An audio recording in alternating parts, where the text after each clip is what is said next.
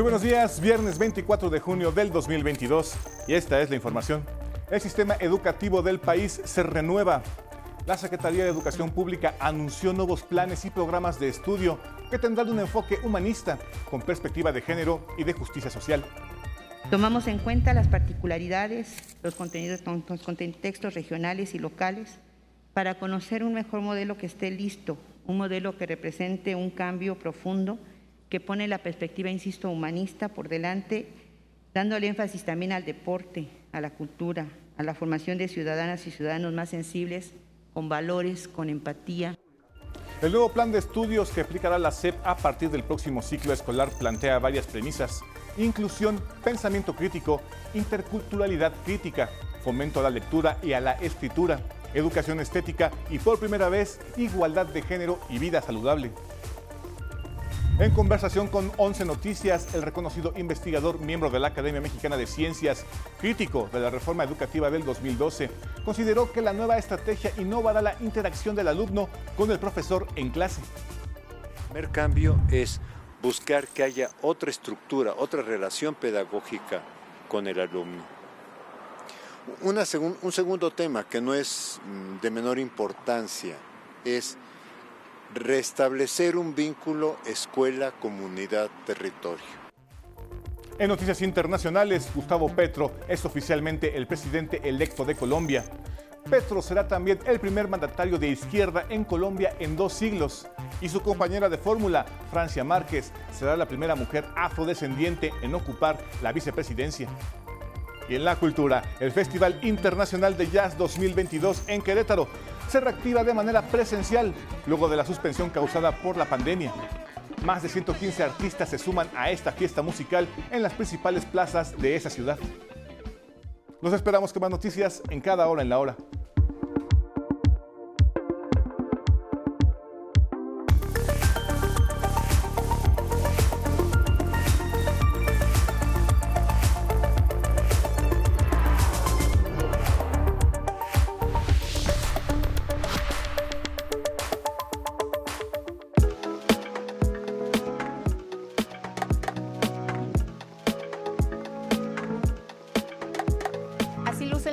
De la diversidad aquí en la Ciudad de México es el mes de junio.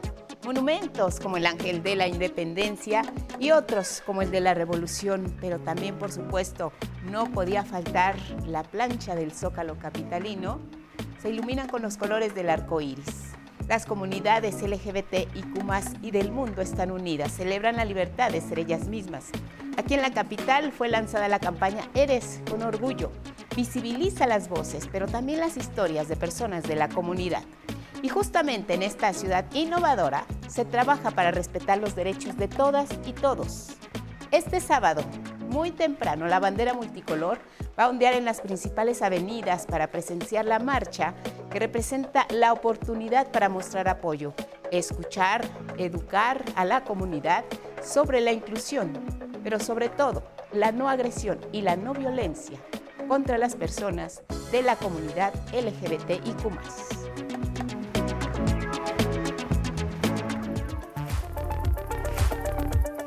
Con estas imágenes que son noticia, les damos la bienvenida. Buenos días, gracias por cerrar juntos la semana. Como siempre aquí, lo más relevante a través de nuestra pantalla. ¿Cómo estás?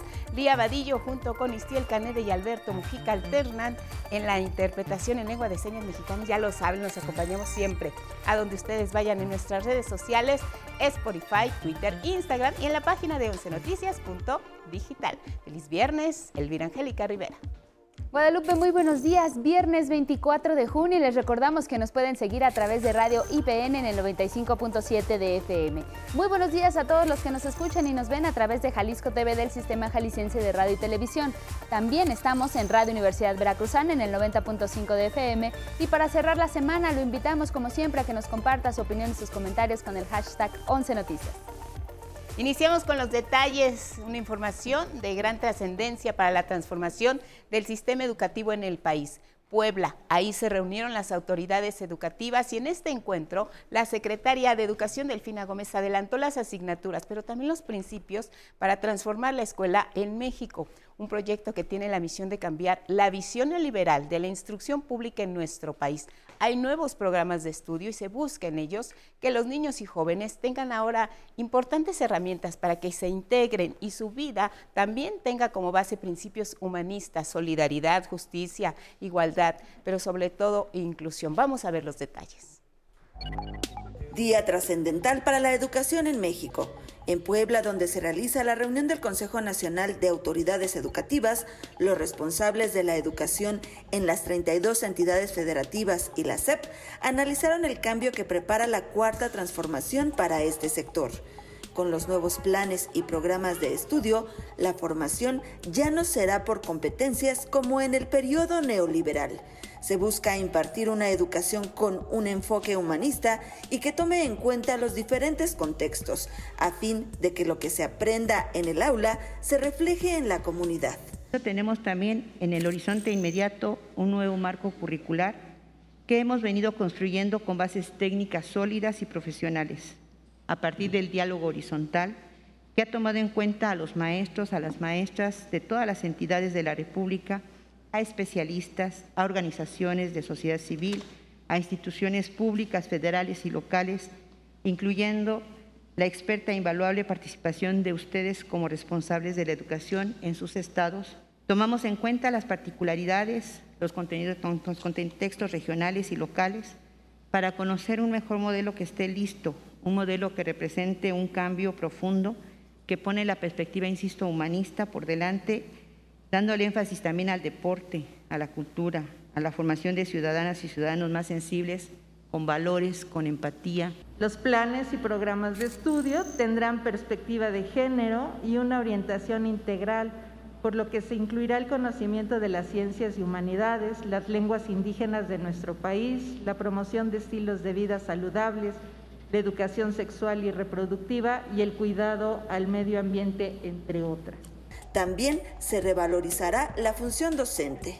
La valoración del trabajo de los docentes y su profesión como baluarte de la nueva escuela mexicana y que en tanto profesionales mantienen una autonomía. En este nuevo esquema, los grados escolares de educación básica se mantendrán, pero se agruparán en seis fases.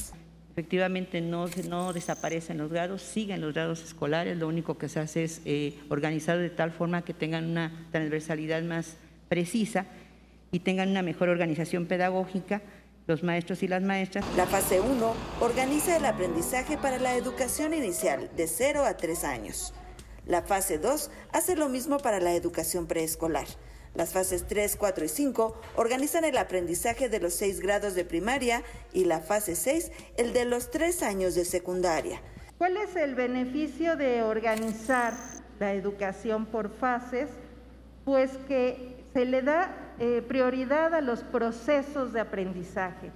Tenemos más tiempo para poder ver estos procesos de aprendizaje los niños, niñas y adolescentes tienen más posibilidades de aprender mejor. Estos nuevos planes y programas se aplicarán a partir del próximo ciclo escolar como un programa piloto en algunas escuelas del país. Y hoy tenemos un reto enorme, enorme, salvar al sistema educativo. Y al nivel, al nivel académico del sistema educativo. Otro de los temas que se abordó durante esta reunión fue la deserción escolar, provocada por la pandemia. La titular de la SEP, Delfina Gómez Álvarez, enfatizó la importancia de reintegrarlos al sistema educativo. Apostamos por emprender una cruzada nacional para el retorno de nuestros estudiantes a las aulas y el mejoramiento de sus aprendizajes. Por ello, lanzamos una amplia convocatoria a la sociedad en general, con un acompañamiento cercano y permanente de la sociedad que incluya a las familias, la apertura de rutas de acceso a la permanencia de todos y cada uno de ustedes de los, de los estudiantes, sin distinción, para seguir en su proceso de aprendizaje o reintegrarse en los casos donde las circunstancias adversas les impidieron hacerlo. La reunión del CONAEDU concluye este viernes. Con imágenes de Darío Hernández y Paris Aguilar, 11 Noticias, Judith Hernández. ¿Y qué es lo que buscan estos cambios educativos? ¿Cómo será la formación y la vida de millones de niñas y niños? Mi compañera Marta Varela nos presenta algunas de las pautas que transformarán para bien el rumbo de nuestra nación y que se aplicarán a partir del, próximo ciclo escolar partir de ahora, la educación en México en sus niveles de educación inicial, preescolar, primaria y secundaria se basará en los principios de justicia social y solidaridad, es decir, una educación más humanista, dejando atrás la actual visión individualista. Con los cambios en el marco curricular, el plan de estudios que se aplicará a partir del próximo ciclo escolar plantea seis ejes. Inclusión, pensamiento crítico, interculturalidad crítica, fomento a la lectura y la escritura, educación estética y por primera vez igualdad de género y vida saludable. Se pretende una educación que oriente a las niñas, los niños y adolescentes a responsabilizarse por sí mismos y que se solidaricen con su comunidad y con el bienestar de quienes le rodean. Además, esta propuesta reconoce la autonomía de las maestras y los maestros como agentes de cambio que permitan avanzar en la construcción de una ciudadanía crítica. Es prácticamente iniciar la revolución educativa, ahora sí, desde y para la escuela. Voz autorizada, experto en reformas educativas, una trayectoria académica de 30 años, cientos de conferencias, cursos, miembro de la Academia de Ciencias Educativas en Francia, doctor honoris causa por la Universidad Autónoma de Tlaxcala de la de Buenos Aires, profesor emérito de la UNAM. Hablamos del doctor Ángel Díaz Barriga. Charló con el 11 sobre la importancia de los cambios en la educación pública de nuestro país. Una entrevista de Judith Hernández. Un cambio de fondo en la educación similar a la revolución educativa que encabezó hace años Jaime Torres Bodet. Eso es lo que se busca con el nuevo marco curricular. Así lo consideró el experto en educación Ángel Díaz Barriga. Un cambio más ambicioso al que realizó Torres Bodet en su tiempo al establecer el plan de 11 años, el libro de texto, el desayuno escolar. Este, pienso que hoy se, se está pensando algo de mucho mayor envergadura. En primer lugar, yo pienso que es buscar abandonar la escuela que heredamos del siglo XVIII. En entrevista con Once Noticias, el reconocido investigador, miembro de la Academia Mexicana de Ciencias, crítico de la reforma educativa de 2012, consideró que los cambios que realiza el gobierno dejarán atrás la idea de que la escuela solo son aulas con un pizarrón y un profesor al frente de decenas de alumnos que solo escuchan que el primer cambio es buscar que haya otra estructura, otra relación pedagógica con el alumno. un segundo tema que no es mm, de menor importancia es restablecer un vínculo escuela, comunidad, territorio. Eh, pareciera que la escuela la hemos hecho como una especie de isla, de ínsula, uno de los mayores retos, advirtió, será adaptar los aprendizajes al contexto social de la escuela. Ese es el otro gran tema que trae este proyecto, este, que consiste en reconocer que un alumno de un medio urbano no trabaje igual, no tiene las mismas condiciones de aprendizaje, porque son condiciones diferentes de aprendizaje, la de un medio rural recordó la forma en que se elaboraron las reformas educativas en el pasado. Las reformas educativas vivieron en lo que yo llamaría una comodidad intelectual. Esto es, Banco Mundial, UNESCO, la OCDE, hacían la investigación y decían, este, lo que conviene hoy a la educación para hacer innovación es irse a competencias o irse a aprendizajes clave. Lo que hoy se busca, dijo, es que sea al revés. Que el proyecto de reforma surja de lo que necesita la escuela abajo, de lo que necesita el salón de clases. Con imágenes de Darío Hernández y Paris Aguilar, 11 Noticias, Judith Hernández. La madrugada del 28 de junio de 1969 en Nueva York ocurrió una redada policial. Esto fue en el bar Stonewall, frecuentado por la comunidad de la diversidad sexual. Los abusos cometidos por los oficiales y la resistencia que opusieron los asistentes fueron recordados al año siguiente, en lo que fue el inicio de la Marcha del Orgullo LGBTIQ, conmemorada en México desde 1978 cada último sábado de junio. Y al igual que en muchas ciudades del país, todo está listo para que la capital se llene de colores. Cecilia Nava nos informa. Este sábado, Paseo de la Reforma en la Ciudad de México se vestirá de colores. llegó la fecha en la que se exige con mayor énfasis el respeto a los derechos humanos de la comunidad LGBTIQ. El gobierno capitalino estimó 300.000 asistentes. La edición número 44 de esta marcha contará con 144 carros alegóricos. La principal exigencia este año es erradicar la violencia contra las mujeres de la diversidad. La jefa de gobierno, Claudia Sheinbaum, declaró que la ciudad históricamente ha sido sede de la diversidad, inclusión y libertades. Es una ciudad diversa, una ciudad que respeta a todos y a todos, que aborrece la discriminación, la homofobia, la transfobia, todo tipo de fobias y queremos que en esta ciudad todo el mundo se sienta libre en una ciudad de derechos. A las 10 horas se reunirán en el Ángel de Independencia.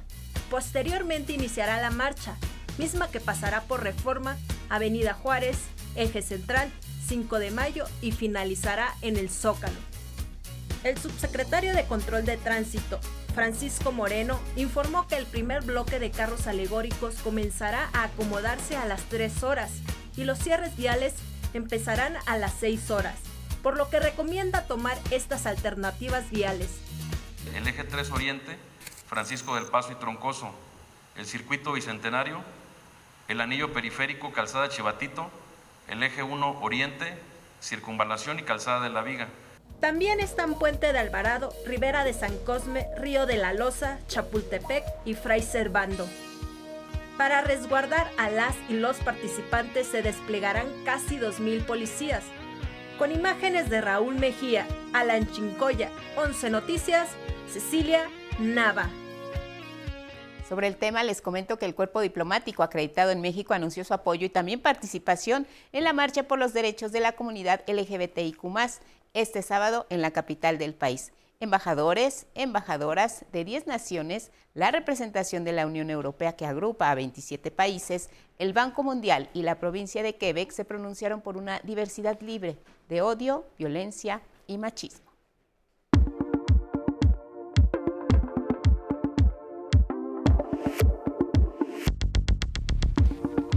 Muy buenos días, ahora vamos con la información deportiva. Iniciamos con la historia de Andrea Fuentes, ex competidora olímpica de natación artística y ahora entrenadora del equipo de los Estados Unidos, quien logró una nueva hazaña en la piscina del actual Campeonato Mundial de Budapest, pero una que tal vez nunca imaginó. Y mire, todo mundo quiere saber quién es la entrenadora española Andrea Fuentes, la mujer que hoy es considerada una verdadera heroína Fuentes no dudó en lanzarse al agua para salvar a Anita Álvarez, la nadadora estadounidense de origen mexicano que sufrió un desmayo dentro de la alberca al término de su rutina libre individual en la final del Campeonato Mundial de Natación en Budapest. Y aunque este acto de valentía la ha colocado bajo los reflectores, hay que destacar su amplia trayectoria como atleta. Inició en el mundo del nado sincronizado desde los 9 años. A los 16 Formó parte de la selección española con quien conquistó cuatro medallas olímpicas, dos platas en Pekín 2008 y plata y bronce en Londres 2012. También se colgó 16 preseas en campeonatos mundiales. Fue en 2018 cuando se unió al equipo de natación artística de Estados Unidos. Hoy, a sus 39 años, volvió a sumergirse en una piscina mundial y no para competir, sino para salvar la vida de una de sus pupilas, tras lo ocurrido, declaró que ella tuvo que ingresar porque no lo hacían los socorristas. Ella cuando empezó a ir para abajo, yo ya supe que no era normal, así que me tiré lo más rápido que pude, nadé lo más rápido que pude, más que en cualquier final olímpica. Y cuando la cogí, pues es verdad que no respiraba todavía, pero el corazón sí que le iba. Tú puedes, o sea, yo estaba ahí mirando y, tenía el, el, corazón le iba bien, es que no respiraba, entonces tenía la mandíbula súper apretada. Aunque todavía no se sabe la causa del desmayo de Anita y se le realizan estudios, Andrea aseguró que no se debe olvidar que es algo normal que sucede en otros deportes de alta resistencia. Con información de Vianey Zárate, 11 Noticias. Sin duda una campeona y ahora una heroína. Y a propósito de esta competencia, la nadadora potosina María José Mata hizo historia en los 200 metros mariposa durante el Mundial de Natación que se celebra en Budapest, Hungría. Rompió el récord mexicano y clasificó a las semifinales con tiempo de 2 minutos, 9 segundos y 32 centésimas. Pero no alcanzó la proeza de ser la primera mexicana en una final, ya que terminó en la posición número 11. Y la que sí se metió a finales fue la selección mexicana de natación artística, que mañana disputa la final contra Reino Unido y los Estados Unidos. En el deporte blanco hay buenas noticias para México. La tenista mexicana Fernanda Contreras clasificó al cuadro principal del torneo de Wimbledon, tercer Grand Slam del año. Lo hizo venciendo a la húngara Timea Babos en tres sets. Y claro, a partir del triunfo ya le sienta bien el césped inglés. El césped empezó a gustarme. Me gusta en mi estilo, en mi servicio. Me gusta porque cuando te caes no te cortas. Es como una pequeña almohada.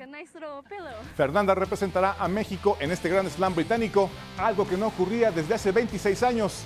La última en lograrlo fue Angélica Gabaldón en 1996. Contreras es también una de las cuatro mexicanas que han llegado a esta instancia.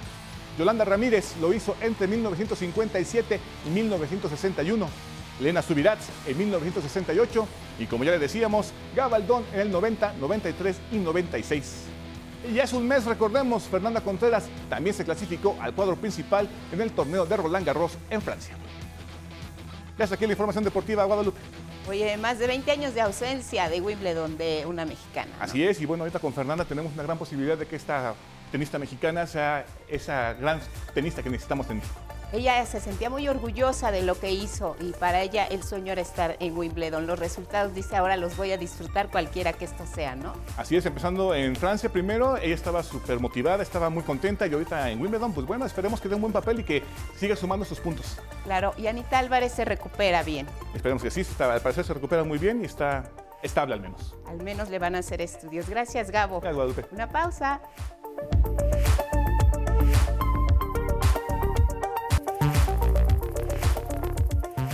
6 con 30 en el centro del país. Gracias por continuar en la señal del 11. El presidente Andrés Manuel López Obrador habló de la investigación exhaustiva que dijo se hará en torno a los asesinatos de los sacerdotes jesuitas en Chihuahua. Señaló que en las indagatorias se va a esclarecer si el presunto agresor contaba con protección de las autoridades locales porque tenía algunas órdenes de aprehensión ya pendientes. Armando Gama nos cuenta se llegará al fondo en las investigaciones sobre los asesinatos de dos padres jesuitas y un guía de turistas en Urique, Chihuahua, garantizó el presidente Andrés Manuel López Obrador. Pidió investigar si el presunto agresor, identificado como José Noriel Portillo Gil, que tenía órdenes de aprehensión pendientes y contaba con protección de autoridades locales. Hay que ver si no había impunidad, protección arreglos, acuerdos. Muy sospechoso el que una persona así llevara una vida tan normal, porque de acuerdo al informe de la Fiscalía del Estado de Chihuahua, era patrocinador de un equipo de béisbol. Es inaceptable, sentenció que un líder criminal pudiera pactar con autoridades locales. El presidente refrendó la actual Estrategia Nacional de Seguridad y afirmó que hay avances en la materia, destacando que la incidencia delictiva se ataca con atención de las causas que originan la violencia y combate a la corrupción e impunidad. Vamos bien, vamos bien y lo puedo probar hasta con números. En los delitos del fuero común preguntó dónde están las autoridades estatales. Pero estos hipócritas lo primero que hacen es voltear a ver hacia nosotros y hacia mí. Y si actuamos en estricto apego a la ley y de acuerdo a nuestras responsabilidades como autoridades, que esto no es un asunto del foro común, que no tiene que ver con una responsabilidad del gobierno local. En tanto, el subsecretario de Seguridad Pública, Ricardo Mejía Verdeja, detalló el cerco desplegado para capturar al presunto responsable del homicidio de los sacerdotes. El Instituto Nacional de Migración emitió una alerta migratoria contra el presunto homicida. Se ha alertado a las autoridades federales de migración, estar pendiente no solo en la frontera de Chihuahua, sino en todas las fronteras del país. Y también se solicitó el apoyo a la patrulla fronteriza de Estados Unidos. La mañana de este jueves, la policía de Chihuahua detuvo a dos hombres. Uno de ellos es César Iván Portillo, primo de José Noriel Portillo Gil, presunto asesino de los sacerdotes jesuitas. A los hombres se les decomisó armas largas, cortas y drogas. 11 Noticias, Armando Gama. En información de casa hay buenas noticias para el personal docente del Instituto Politécnico Nacional. Es que autoridades del IPN y del Sindicato Nacional de Trabajadores de la Educación acordaron un incremento salarial de 4.5% para todo el personal académico de esta casa de estudios. El 3.5 será directo al salario base y 1% por concepto de fortalecimiento al mismo. El pago será retroactivo al primero de febrero y se verá reflejado en la primera quincena de julio. Además, las autoridades del Politécnico se comprometieron a otorgar un aumento diferenciado del 1 al 3% para el personal docente que percibe menos ingresos. El sindicato agradeció al director general del IPN, Arturo Reyes Sandoval, toda su disposición para atender las demandas más sentidas del personal académico de esta casa de estudios. En otros asuntos, Telecomunicaciones de México, Telecom y la Comisión Nacional de Libros de Texto Gratuito, Conalitec, firmaron dos convenios. Uno de ellos es para difundir en todo el país la historia e importancia de los libros de texto gratuitos y otro para que Telecom entregue a Conalitec todo el papel que utiliza con el fin de reciclarlo y reducir costos de producción. Esto se anunció durante la inauguración en el Museo del Telégrafo de una exposición sobre las obras artísticas en las portadas de estos libros. Ir a las gerencias estatales y llevar estas como exposiciones itinerantes para que toda la población pueda conocer y recordar y valorar efectivamente pues este compromiso, como bien mencionaba el Estado, de tener un libro de texto gratuito en sus manos. El propósito de esta exhibición es destacar la importancia de imprimir estos libros para que lleguen a todos los rincones del país, incluso a los más apartados. En nuestro país hay sitios muy, muy alejados a donde llegan la única opción que tienen los niños, niñas y a veces las familias de poder leer, de tener un libro en sus manos.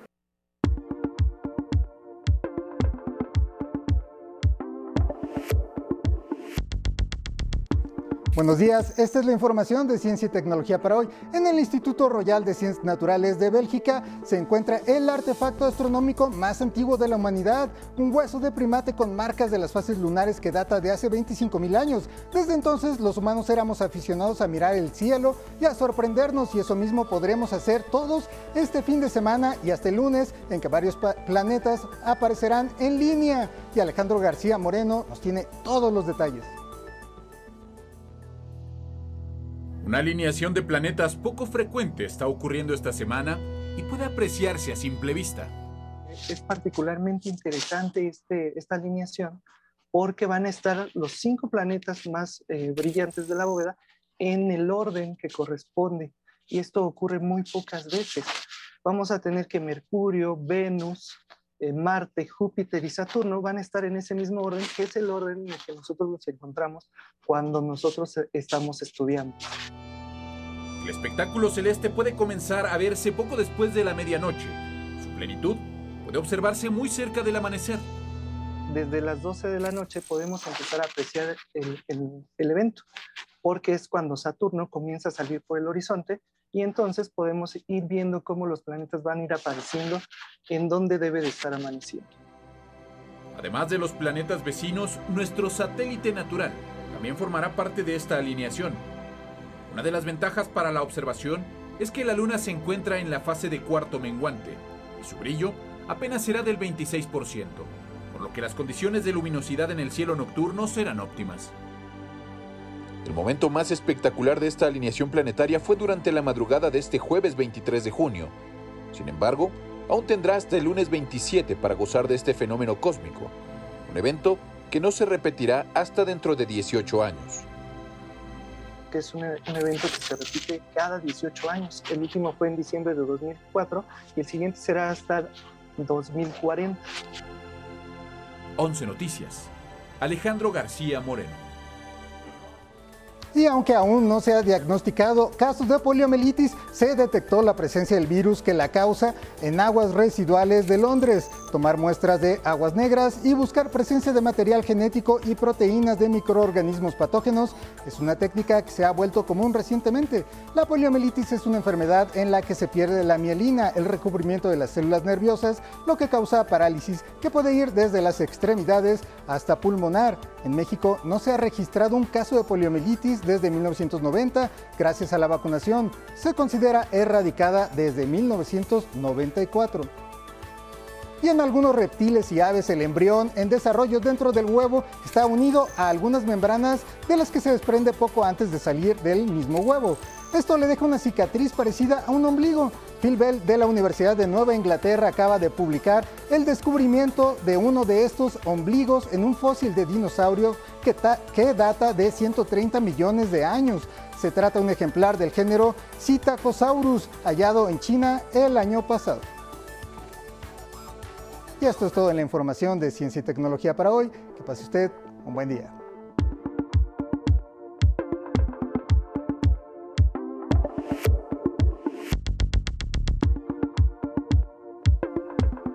Nuestras miradas al cine, ¿con quién más? Con Toñito Valdés, José Antonio Valdés Peña. ¿Cómo estás? Bienvenido. Oye, ¿cómo le está yendo a propósito a los dinosaurios en pantalla? Muy bien, se está convirtiendo en una de las películas que está salvando este verano. Desde luego, la, la más taquillera va a ser Top Gun. A menos que Thor diga lo contrario, pero este, le está yendo muy bien a Jurassic World aunque es bastante malita, pero... Sí, es lo que dicen. No, es, muy mala. Realmente es muy mala. Debió, se debió haber llamado este, Los Chapulines Gigantes, pero bueno, quien no la ha visto van a ver por qué. Pues mira, querida amiga, pues tenemos tres opciones muy padres para este fin de semana, para nuestros amigos. Bueno, pues desde Guatemala nos llega una película de César Díaz que se llama Nuestras Madres. Pues nada menos que la respuesta, Lupita, vamos a decirlo así, la respuesta realista a la película que habíamos ya comentado a principios de año, La Llorona, ¿te acuerdas de Jairo Bustamante? Bueno, pues César Díaz nos habla de un joven antropólogo forense que empieza a hacer una serie de investigaciones en el año 2013, año en el cual varios militares relacionados con el genocidio indígena en Guatemala fueron procesados y pues bueno, nuestro personaje empieza a hacer investigaciones que tal vez lo lleven a descubrir dónde quedó su padre, desaparecido durante este genocidio. Pues la película habla de eso, de desenterrar el pasado, de ir haciendo cuentas con la propia vida. Y bueno, pues la película de César Díaz gana nada menos que la Cámara de Oro del Festival de Cannes, la mejor ópera prima del festival y por eso pues la presentamos aquí a todos ustedes. Una muy inteligente versión de cómo no se debe olvidar el pasado, pues viene desde el cine de Guatemala, nada menos. La retrospectiva de Martin Scorsese continúa en la Cineteca Nacional y este fin de semana en 35 milímetros se proyecta la película Pandillas de Nueva York. Pues uno de los proyectos más antiguos de Martin Scorsese. Desde los 70 él quería filmar esta historia y no fue hasta el año 2002 cuando, pues cuando viene la coyuntura de que empiece su obra con Leonardo DiCaprio, pues se dan las condiciones para una épica histórica que ocurre en Nueva York, mediados del siglo XIX, en el contexto de la guerra civil, pues como los irlandeses, Lupita, llegaban a los Estados Unidos y eran recibidos con toda la rabia y xenofobia por los blancos supremacistas nativos. Daniel Day-Lewis, extraordinario, Leonardo DiCaprio extraordinario y una de las películas más épicas que se pueden ver en pantalla grande, Pandillas de Nueva York, pues también la constatación de la tesis de Scorsese de que Estados Unidos se ha formado en las calles a punta de mandarriazos entre todas las, las diferentes culturas que lo conforman. Sábado 8 de la noche, domingo 6 de la tarde, exclusivamente en la Cineteca Nacional. Tomen en cuenta que es una película de tres horas de duración para que no los agarren en curva. Y pues bueno, finalmente disfruten de esta gran película, 35 milímetros, Pandillas de Nueva York en la Cineteca Nacional. Yo la vi en el cine, Toñito, me acuerdo, y no sabíamos eh, eh, la duración de las tres horas de... Pero se te van súper rápido. Se van súper rápido y acaba uno bañado en sangre, lodo, nieve y todo, pero bueno. Y el gran personaje, como dices, que hace Daniel de Luis. Bill the Butcher, Bill el carnicero. te impacta desde que lo ves aparecer con esas pisadas y su ojo sobre de la nieve. cristal que tiene un águila, ¿no? Maravillosa, hay que verla. Hay, que, hay que verla en pantalla grande. Y bueno, finalmente una gran sorpresa. Todo en todas partes al mismo tiempo, dirigida por Dan Kwan y Daniel Shiner.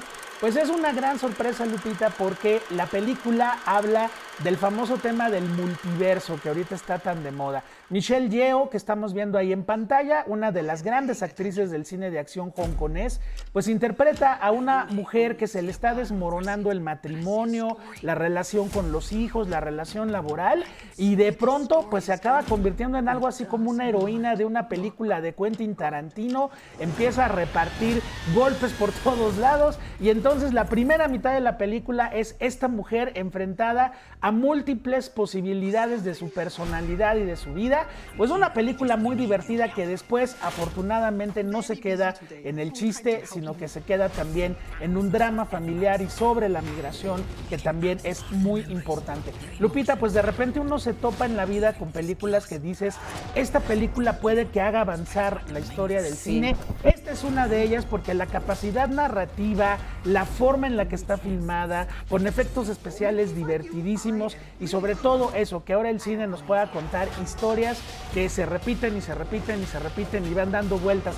Pero a fin de cuentas, Lupita, es una película sobre las decisiones buenas, malas o pésimas que tenemos en la vida. Así que no se la pierdan, todo en todas partes al mismo tiempo. Pues un estreno de este fin de semana que seguramente les va a gustar a nuestros amigos que quieren ver un cine diferente, divertido, excéntrico y que bueno, pues viene de esta distribuidora y productora A24 que sigue siendo pues ahorita la vanguardia del cine estadounidense. Pues ahí está, querida amiga. Tres opciones muy padres para este fin de semana. Oye, y ella siempre la acción, ¿no? Siempre la claro, en acción. Pues es una gran estrella del cine hongkonés, ¿te acuerdas del Tigre y el Dragón? De varias películas. Y bueno, pues ahora hace este papel donde, curiosamente, lo rico es que no se queda nada más en las patadas. Hace un personaje muy conmovedor, pues de una mujer que de repente se le acaba el mundo y se le vienen muchos mundos encima. Entonces, está muy divertida la película y bueno, por eso la la traemos aquí a nuestro espacio. Oye, y en su momento también El Tigre y el Dragón fue una gran película, también por los efectos que se veían, ¿no? Sí, y bueno, la película que pone en, en, gran nivel el famoso género del wuxia, que era este género de los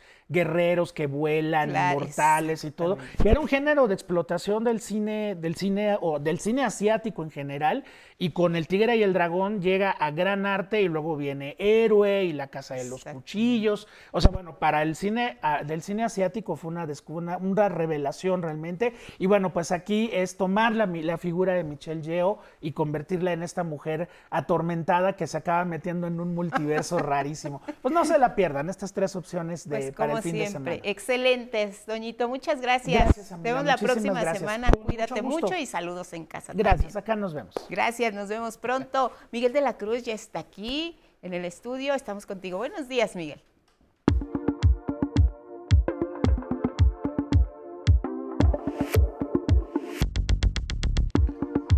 Buenos días Guadalupe, buenos días a todos. En Querétaro ya ocurrió el primer día del Festival Internacional de Jazz 2022 que vuelve a ser presencial. Las principales plazas tendrán una diversa gama de actividades nacionales e internacionales. Querétaro refrenda la intención de fortalecer su festival de jazz que suma ya 12 ediciones anuales. En esta ocasión apoya al talento queretano y su programa de actividades suma la presencia de 115 artistas en 16 locaciones. De los cuales 11 son locales, 5 nacionales y una internacional que vienen de Cuba. Entre sus objetivos ahora que regresa a la actividad presencial está tener presentaciones más allá del centro de Querétaro. Exacto. Bueno, vamos a estar justo aquí en el CEAR, donde están las oficinas de la Secretaría Vamos a estar en la Plaza de Toros Juriquilla, donde ahí se presentan los de Cuba, saliendo un poco aquí de la periferia, que no todo sea en el centro. Y también vamos a salir a otros municipios. Así, plazas públicas de San Juan del Río, Ezequiel Montes y el municipio de Corregidora tendrán jazz en vivo, una conferencia y una clase magistral. El centro de Querétaro dispondrá de la plazuela Mariano de las Casas, el Hotel Alof, el Café Moset y el Jardín CNA. Hasta el 30 de junio las actividades son gratuitas y con cupo limitado. 11 Noticias, Miguel de la Cruz. Bueno, en la Galería El Rojo de Tacubaya se montó una exposición con obras del destacado escritor Hugo Iriart, a quien la pintura le ha permitido explorar otras formas de arte. Hugo Iriart en sus ochentas, un homenaje en el que también está presente la lectura. Mauricio Romo tiene los detalles. El escritor Hugo Iriart celebra 80 años de vida y reafirma sus motivos para crear arte. Uno no escribe, no escribe ni, pintaste un cuadro, no lo pintaste para que tuviera un éxito. No, lo pintaste porque te gustaba pintar. Ha escrito novelas y ensayos, pero sobre todo ha sido profuso en obras de teatro. Un escritor cuando escribe obras de teatro, escribe muchas. Por ejemplo, yo tengo eh, como cinco novelas y tengo más de 10 o 15 obras de teatro, porque las hace uno para trabajar. Para homenajearlo, la Galería El Rojo de Tacubaya se revistió con pinturas y esculturas del autor y cada jueves ofrece lecturas dramatizadas increíble, un, hombre generoso y, de una gran, gran imaginación. Y creo que es una forma muy ágil y muy interesante de difundir eh, la obra del maestro Iriart. Cartelera y horarios están disponibles en la página de El Rojo de Tacubaya, con imágenes de Cristian Aguilar y Carlos Izquierdo, 11 Noticias, Mauricio Romo. Vámonos al libro del día, es Geografía de la Oscuridad de Katia Adawi, editado por Páginas de Espuma. Este libro en voz de su autora. Compendio, antología, no, no eh, conjunto de relatos eh, sobre las eh, complicadas y a la vez amorosas relaciones entre los padres, sus hijos y sus hijas. Nació con un mapa visto desde arriba eh, en el que vi eh, la Tierra en su zona de oscuridad y de luz y de sombra, y se me vino el título a la cabeza, Geografía de la Oscuridad. Fueron surgiendo los padres de estas historias con, sus ambigüedades, con justamente su zona de, de luz, de sombra, ¿no? su claroscuro. Entonces, así surgió, con una imagen que trajo imágenes. Creo que el gran tema paraguas es el malentendido. La frase es cierta, eh, quien lo dijo no estoy segura, pero fue desde que el niño nace ya es demasiado joven para morir. Entonces eh, ya venimos con nuestros duelos también. Entonces no, quizás en ese lugar, en esa instancia de, sutura o de reparación eh, nos podamos encontrar escritora del Perú. Y leo con el 11 y avanzaremos 50 páginas del libro de Gel Azul de Beth, editado por el Fondo de Cultura Económica. El tuit de hoy es de Raúl G. Bermúdez y dice, soñé algo, los sueños son solo eso, quimeras. ¿Qué te hacía sentir el sueño? Me siento sola, dormida y despierta. Gracias Raúl por esta aportación. Seguimos leyendo. Hoy se cumplen 480 años del nacimiento del poeta San Juan de la Cruz. En su honor el poema del día que en alguna parte dice, Buscando mis amores iré por esos montes y riberas, ni cogeré las flores, ni temeré las fieras, y pasaré los fuertes y fronteras. Quien lo solicite lo comparto completo por Twitter, arroba Miguel de solo la de L.A. Cruz. Hasta aquí Cultura. Buenos días.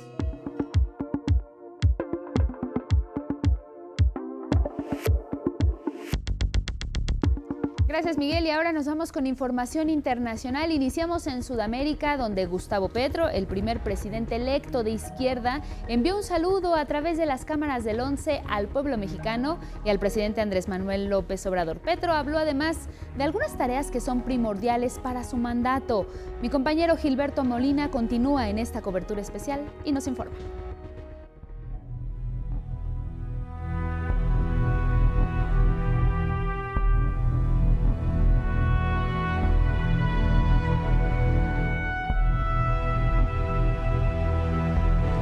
Petro es ya oficialmente presidente electo de Colombia y Francia Márquez la vicepresidenta electa. Ambos hicieron historia. Petro será el primer mandatario de izquierda en Colombia en dos siglos y Francia Márquez será la primera mujer afrodescendiente en ocupar la vicepresidencia. En exclusiva para el 11, Petro envió un saludo al pueblo mexicano y al presidente López Obrador, a quienes refrendó su amistad más profunda. Petro dijo que la tarea primordial de su gobierno es el gran acuerdo nacional, al que invitó a sumarse a su oponente en las elecciones, Rodolfo Hernández, y al expresidente Álvaro Uribe. Anunció que la reforma tributaria será el primer proyecto que enviará al Congreso con un propósito. Les pido, como parte de este acuerdo, como el inicio de un nuevo pacto, hacer del impuesto el pacto social, pagar y financiar, por tanto, las posibilidades de la justicia social en Colombia, las posibilidades de que toda la juventud pueda tener una universidad, las posibilidades de que no exista un niño o una niña menor de siete años con hambre. A pregunta expresa de El 11, dijo que la colaboración con el presidente López Obrador será total y adelantó que viajará a México. Será total, profunda. Ya tendré oportunidad de hablar personalmente con el presidente mexicano, Andrés López Obrador, sobre una agenda de integración real y eficaz en América Latina. ¿Hay planes de viajar a México, presidente? Sí, iré unos días más adelante. La vicepresidenta electa, Francia Márquez, agradeció a los colombianos que confiaron en ella, prometió no defraudarlos y celebró la victoria como ella sabe hacerlo, bailando.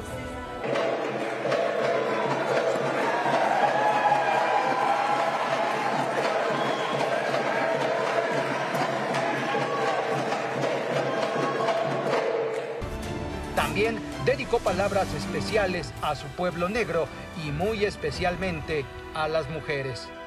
Quiero saludar de manera especial a las mujeres de Colombia.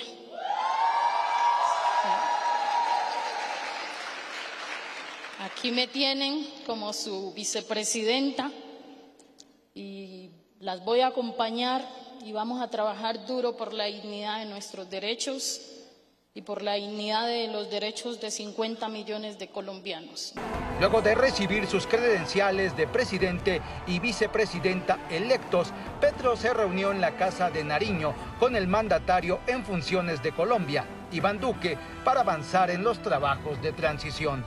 Asumirá el cargo el 7 de agosto y permanecerá hasta el 6 de agosto de 2026. Y de Colombia nos vamos a Estados Unidos porque hay noticias poco alentadoras ante el creciente armamentismo social.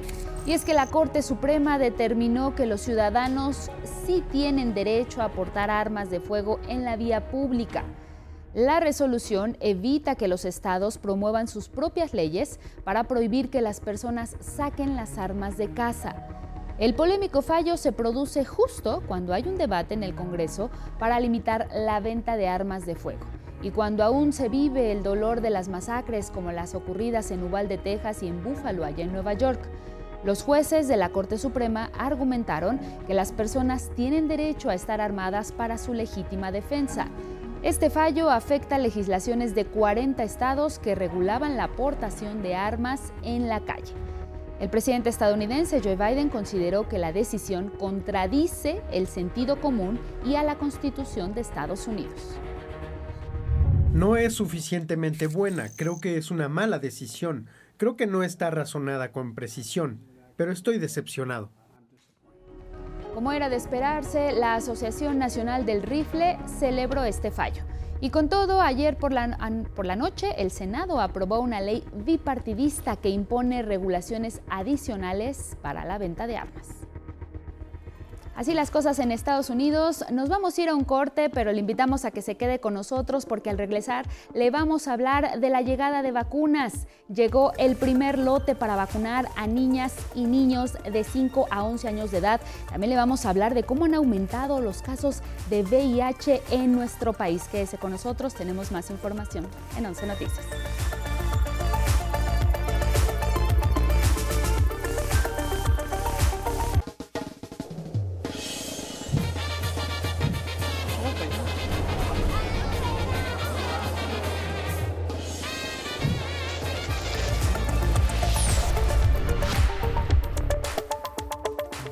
Información en cada hora en la hora. El presidente Andrés Manuel López Obrador garantizó que se llegará a fondo en las investigaciones sobre el asesinato de los dos sacerdotes jesuitas y un guía de turistas allá en Chihuahua.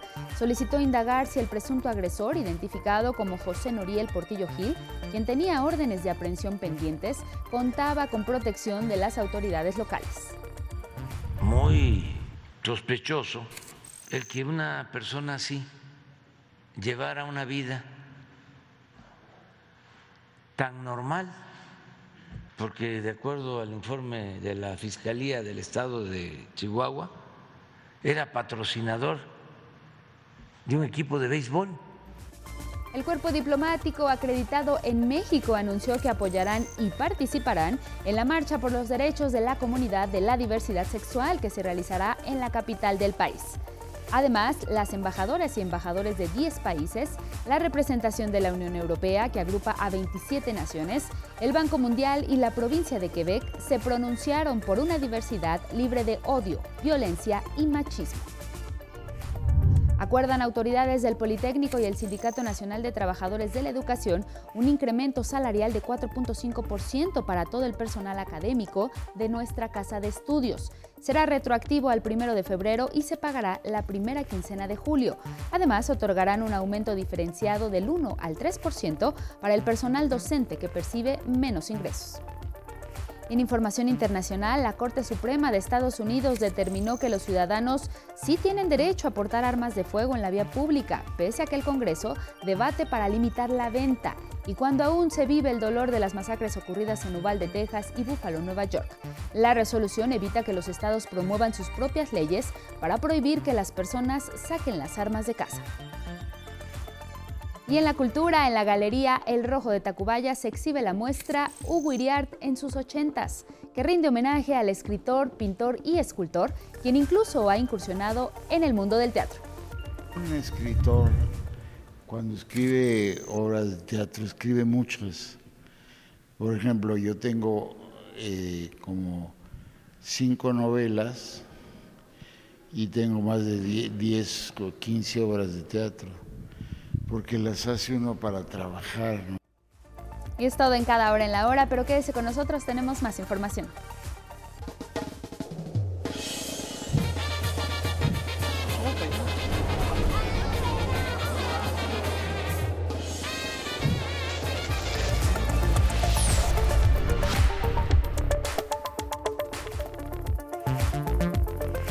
Las seis con tres buenos días allá en el Pacífico Mexicano, aquí en la hora del centro 7 con 3. Temas de salud, los pequeños de 5 a 11 años están listos para que el próximo lunes puedan irse a vacunar. Esperamos que sí, que se hayan registrado previamente, porque ya llegaron las vacunas a nuestro país, las primeras 800 mil dosis anti-COVID. El lunes inicia su aplicación, así que todos listos para que reciban su dosis. Vamos a ver la historia. Atención padres y madres de familia, el lunes inicia la vacunación anti-COVID de niñas y niños de 5 a 11 años de edad, anunció el gobierno federal. El subsecretario de Prevención y Promoción a la Salud, Hugo López Gatel, informó que esta etapa de inmunización durará tres meses. Para garantizar la vacunación, este jueves llegó al Aeropuerto Internacional de la Ciudad de México el primer embarque de vacunas con 804 mil dosis de la farmacéutica Pfizer, especiales para los infantes. De Pfizer son para los niños de 5 años a 11 años. Eh, tenemos un contrato de 8 millones, hoy llegan las primeras. Y Pfizer ya tiene con nosotros 52 millones 237 mil 395 vacunas de este laboratorio que han llegado al país en 113 embarques ah, desde diciembre del año 2020. Se calcula que esta misma semana lleguen a México más de 2 millones de dosis de los 8 millones que contrató el gobierno federal para inmunizar a este sector de la población.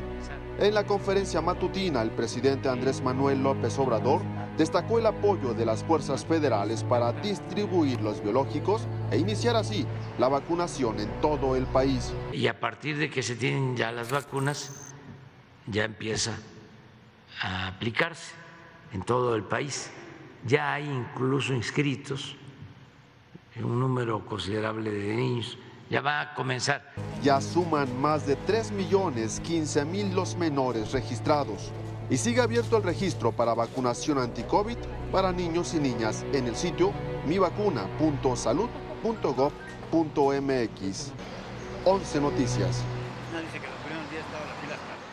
En otros asuntos, en el Senado se vivió una jornada histórica, pues se llevó a cabo el primer parlamento de la comunidad LGBTIQ para exigir que sean respetados sus derechos. Atlante Muñoz nos cuenta cuáles fueron específicamente sus peticiones. Jóvenes integrantes de la comunidad LGBTIQ alzaron su voz en el Senado de la República en el primer parlamento de esta comunidad. Por primera ocasión, se pronunciaron desde la Cámara de Senadores a favor de que sean respetados sus derechos humanos sin discriminación. Entre los pronunciamientos de los 64 parlamentarios que participaron está el que haya mejores condiciones de salud. Es urgente la modificación a la Ley General de Salud para que no solo las personas trans puedan acceder al tratamiento hormonal o de reafirmación de sexo sino que todas las personas que pertenecemos a la comunidad LGBT podamos acceder a un servicio de salud integral y digno. Otra petición fue que en las 32 entidades del país se permita el matrimonio igualitario y la adopción homoparental. Con gran orgullo hagamos leyes. La libertad y la justicia no pueden ser divididas según nuestros intereses políticos, puesto que no se puede luchar por la libertad de un grupo de personas y negársela a otros. También urgieron a las y los legisladores que haya reformas constitucionales para que la comunidad LGBTIQ goce de las mismas garantías políticas. Demandamos al Congreso de la Unión las reformas legislativas pertinentes que garanticen el ejercicio de nuestros derechos civiles y políticos y que en la legislación electoral se incluyan los conceptos de cuota LGBTIQ y que se tipifique la violencia en contra de personas en razón de su orientación sexual, identidad y expresión de género. Por unanimidad, se aprobaron 10 puntos de acuerdo, entre ellos que haya respeto a sus derechos, que se reconozca el transfeminicidio, que haya unidades especializadas para la investigación de crímenes de odio, así como adecuar los programas educativos a las necesidades de la diversidad sexual. La coordinadora de Movimiento Ciudadano en el Senado, Patricia Mercado, señaló que este Parlamento dará visibilidad a la necesidad de aprobar reformas legislativas en favor de la comunidad LGBTIQ. Las propuestas presentadas por este Parlamento serán enviadas a los legisladores para su análisis discusión y eventual aprobación. 11 Noticias. Atlante Muñoz.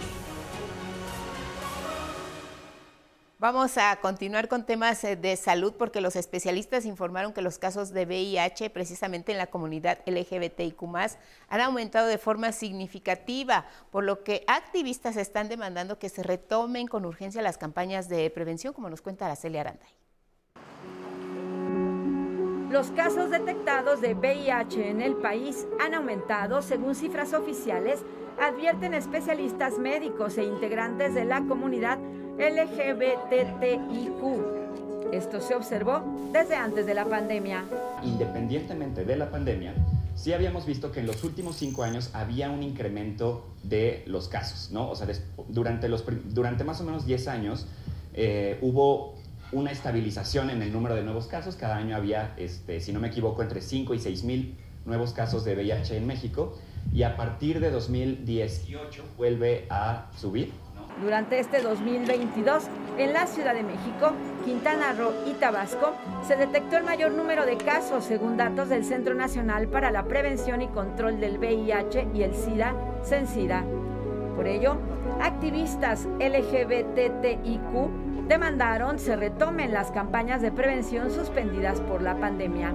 Porque hace de nuevo falta estas campañas, estas campañas de no dilo, platícalo, entérate, eh, prevención, eh, de información. llegó la pandemia y fue como así una ola y borró, ¿no? Y es un poco de, de esta información es importante. Para prevenir el VIH, el sistema de salud en México mantiene abierto el registro para acceder al antirretroviral profilaxis preexposición, conocido como pastilla PrEP.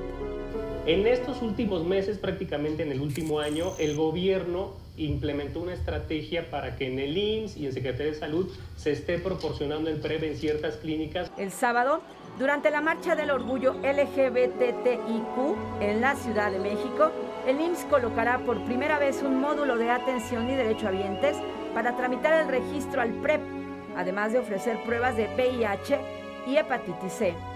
Además, la plataforma digital Prepárate contra el VIH proporciona información sobre asociaciones civiles y centros comunitarios que brindan apoyo. 11 Noticias, Araceli Aranday.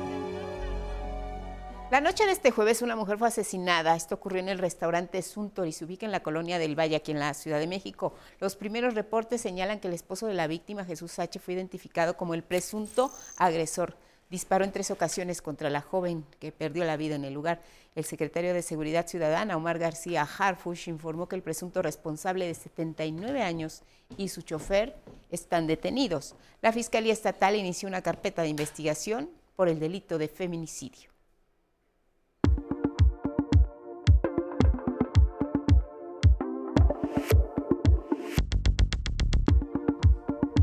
Retomamos la información internacional y vamos a ver qué es lo que está ocurriendo en Ucrania, porque pese a la invasión rusa y el complicado panorama que se vive en las calles de Kiev, los ciudadanos intentan retomar su vida cotidiana, aún cuando hay miedo y las carencias son palpables. Mi compañera Anabel Ramírez nos cuenta. Por momentos, los ucranianos parecen olvidar la invasión rusa. Los gritos, llantos, los estruendos de las bombas al impactar en casas, escuelas, teatros, calles y la muerte de amigos, vecinos o familiares. ¿Es cuestionable sonreír a la desgracia?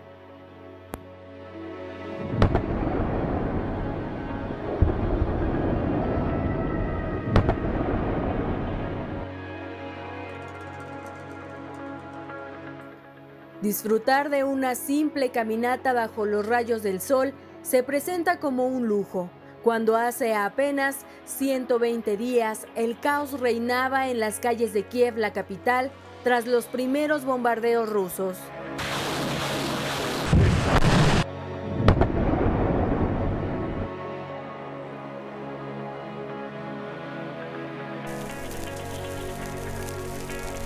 La ciudad muestra un resurgimiento.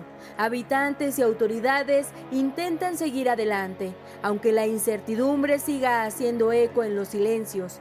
Y las imágenes que llegan del otro lado del país recuerdan que la batalla continúa.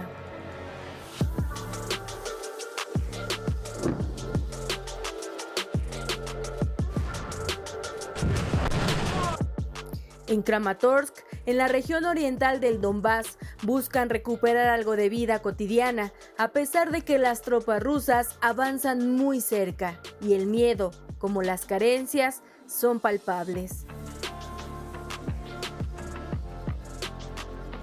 Por supuesto, es aterrador estar tan cerca de la línea del frente, pero estamos tratando de aguantar. Las Naciones Unidas documentan que un tercio de la población de Ucrania dejó atrás sus hogares desde el 24 de febrero, convirtiéndose en el mayor éxodo que ha vivido Europa desde la Segunda Guerra Mundial. Más de 7 millones han buscado una nueva vida dentro de Ucrania. Otros 7 millones cruzaron las fronteras en búsqueda de refugio en los países vecinos. Polonia fue el que más ucranianos arropó. Se estima que 2.5 millones han regresado, porque dicen, sobrevivir lejos del hogar requiere mucho dinero. Ciudades ucranianas clave, al este y sur, enfrentan ahora los combates más difíciles. Es el mal, el mal que solo se puede calmar en el campo de batalla. Odessa, Mykolaiv, Severodonetsk, Lugansk, Kramatorsk, Bakhmut son algunos de los escenarios más devastados en las últimas semanas. Somos de Bakhmut. Decidimos irnos. Es muy difícil. Ni luz, ni agua, ni gas, nada. ¿Cómo vamos a vivir? Hay bombardeos. Se ha vuelto muy aterrador. Es complicado salir cuando los bombardeos son intensos y continuos, pero con fortuna algunos consiguen evadir la desventura. La gente vivía allí con nosotros, así que ya se han ido por ahora. Algunos antes, otros después. más de 2.600 misiles rusos fueron disparados contra territorio ucraniano, según informes del gobierno, sin hacer distingo entre objetivos militares o civiles.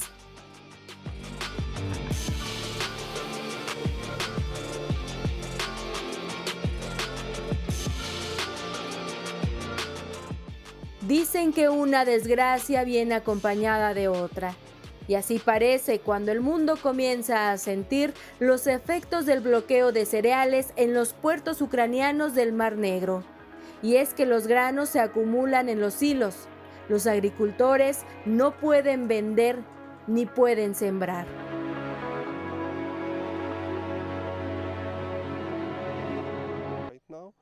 No tenemos suficiente para sembrar, así que el año que viene espero que sea mucho peor que este año. La milicia ucraniana resiste, mientras el conteo de muertos, heridos y crímenes aumenta día con día. 11 Noticias, Anabel Ramírez. Regresamos con información de América porque hay buena noticia para los solicitantes de asilo a Estados Unidos. Para agilizar el procedimiento, los jueces de migración programarán reuniones previas a una audiencia definitiva con los abogados del demandante y el fiscal del caso. Actualmente en las Cortes de Inmigración hay más de 1.700.000 casos de solicitantes de asilo sin resolver.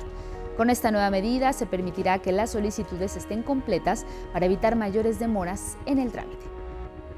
Y vamos a Ecuador, donde la tensión continúa. Miles de personas indígenas intentaron entrar al Congreso de ese país en el décimo primer día de protestas contra el gobierno. La policía lo impidió y los dispersó con gas lacrimógeno. Todo comenzó cuando el gobierno del presidente Guillermo Lazo les abrió la Casa de Cultura para que los inconformes, liderados por Leónidas Isa, celebraran su asamblea y un mitin. La reunión se salió de control cuando contingentes radicales enfilaron una marcha hacia la Asamblea Nacional, pero en la explanada se toparon con las fuerzas de seguridad.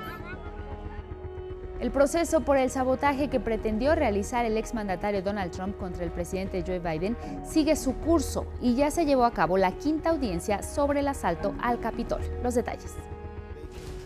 Derrotado y en su ocaso como presidente, la presión de Donald Trump llegó a niveles impensables, nunca antes vistos al intentar revertir su derrota ante Joe Biden.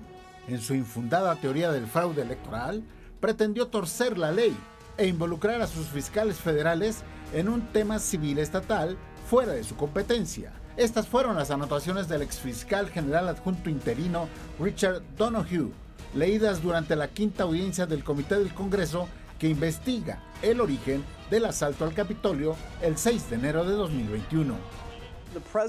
Solo diga que la elección fue corrupta y déjeme el resto a mí y a los congresistas republicanos. Eso le dijo el presidente Trump en la reunión, ¿es correcto? Es exactamente lo que dijo el presidente. William Barr renunció como fiscal general de Estados Unidos el 15 de diciembre de 2020, tras negarse a validar la teoría del fraude electoral como lo presionaba Trump.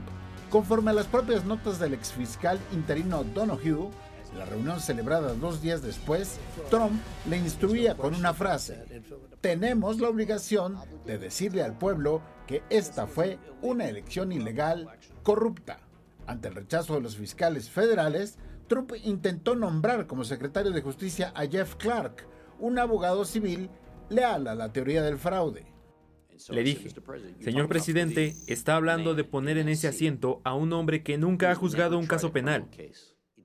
Es imposible, es absurdo, eso no va a pasar, va a fracasar. Transcurridas cinco audiencias del comité del 6 de enero en el Congreso estadounidense, la evidencia mostró a Trump y su círculo como responsables de intentar descarrilar la elección presidencial de 2020, de alentar también a la turba que tomó por asalto el Capitolio el mismo día en que Biden sería declarado ganador de la contienda. Sin embargo, la deliberación de un comité de senadores y representantes no tiene carácter vinculante. Con información de José Alberto Navarrete, 11 Noticias. Regresamos al estudio de 11 Noticias para compartirle más información esta mañana y mire aquí en la Ciudad de México, esta madrugada cayó un tráiler de una altura aproximada de 30 metros cargado con 60 toneladas de cebolla. Esto fue en el distribuidor vial Eberto Castillo en la alcaldía Venustiano Carranza. Por el momento se mantiene cerrada la circulación sobre la calzada Ignacio Zaragoza a la altura del eje 3 Oriente en la colonia Jardín Balbuena. La zona, por supuesto, se encuentra acordonada para evitar riesgos. Se reporta una persona herida y dos más desaparecidas, entre las cuales estaría un menor de edad. Y mire, como colofón de los temas educativos, o más bien de esta información que le estamos compartiendo, le, decimos una buena noticia para el personal docente del Instituto Politécnico Nacional. Y es que autoridades del IPN y del Sindicato Nacional de Trabajadores de la Educación acordaron un incremento salarial de 4.5% para todo el personal educativo de esta casa de estudios. El 3.5 será directo al salario base y 1% por concepto de fortalecimiento al mismo. El pago será retroactivo al 1 de febrero y se verá reflejado en la primera quincena de julio. Además, autoridades del Politécnico se comprometieron a otorgar un aumento diferenciado del 1 al 3% para el personal docente que percibe menos ingresos. El sindicato agradeció al director general del IPN, el doctor Arturo Reyes Sandoval, toda su disposición para atender las demandas más sentidas del personal académico de esta casa de estudios. Vamos con otros temas porque el Turibús de la Ciudad de México estrenará nueva ruta hacia el nuevo Aeropuerto Internacional Felipe Ángeles. Así lo adelantó el secretario de Turismo Miguel Torruco. La ruta contempla, además del AIFA, la visita al Museo de Aviación Militar, el Museo del Mamut y el Tren Histórico Cultural, que están ubicados precisamente ahí en la base militar de Santa Lucía. Actualmente el Turibús tiene circuitos en el centro histórico, en Coyoacán, en Polanco, por la Basílica de Guadalupe y también un recorrido por Xochimilco. Fuera de la capital, de la capital tiene rutas a Teotihuacán, allá en el Estado de México. En Guerrero, tras el paso de los fenómenos meteorológicos Blas y Celia, autoridades locales han recolectado en 10 días casi 300 toneladas de basura en las playas del puerto de Acapulco, allá en Guerrero. de estas, 244 corresponden al paso del huracán Blas y 55 a la tormenta tropical Celia. Autoridades informaron que los desechos se dejan en la costera para posteriormente ser retirados por el personal de la promotora de playas. En otros asuntos, la edición número 44 de la Marcha del Orgullo de la Comunidad de la Diversidad Sexual, aquí en la Ciudad de México, se celebrará este sábado 25 de junio desde las 9 de la mañana. Se espera que acudan alrededor de 300 mil asistentes y serán desplegados casi 2 mil integrantes de seguridad pública de la capital del país para resguardar a los participantes.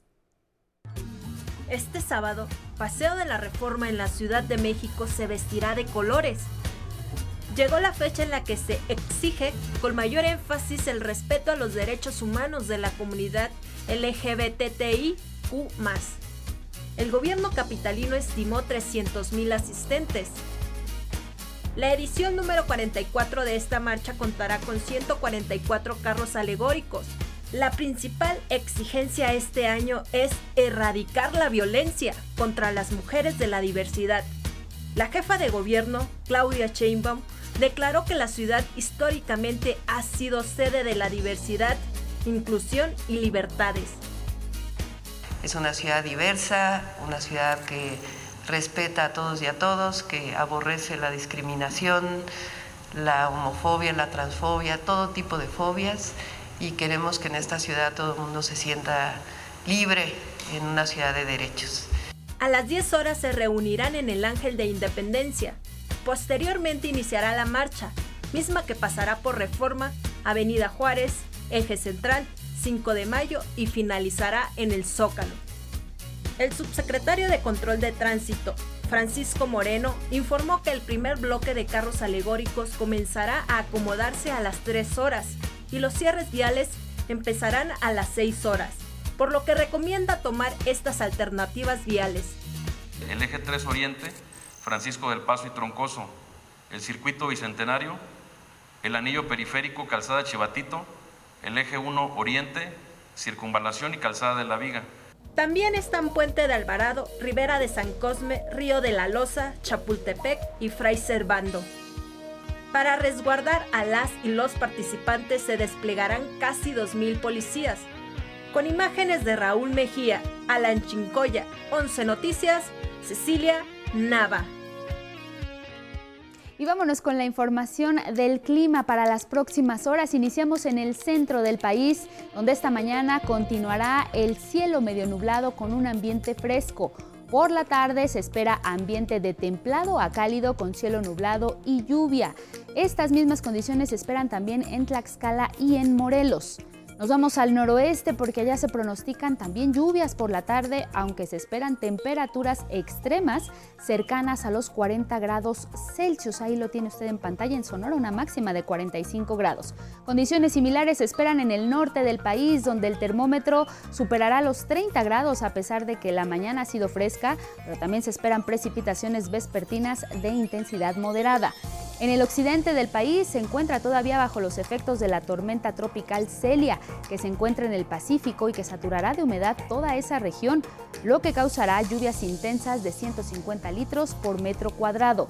El sureste también tendrá lluvias fuertes vespertinas que se deberán al aire húmedo que entra desde el Caribe y a un ambiente caluroso que estará a lo largo del día.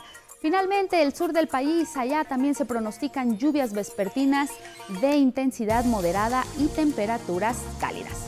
Gracias a quienes nos siguieron en este espacio a través de Radio IPN, que tenga un excelente fin de semana. Muy buenos días.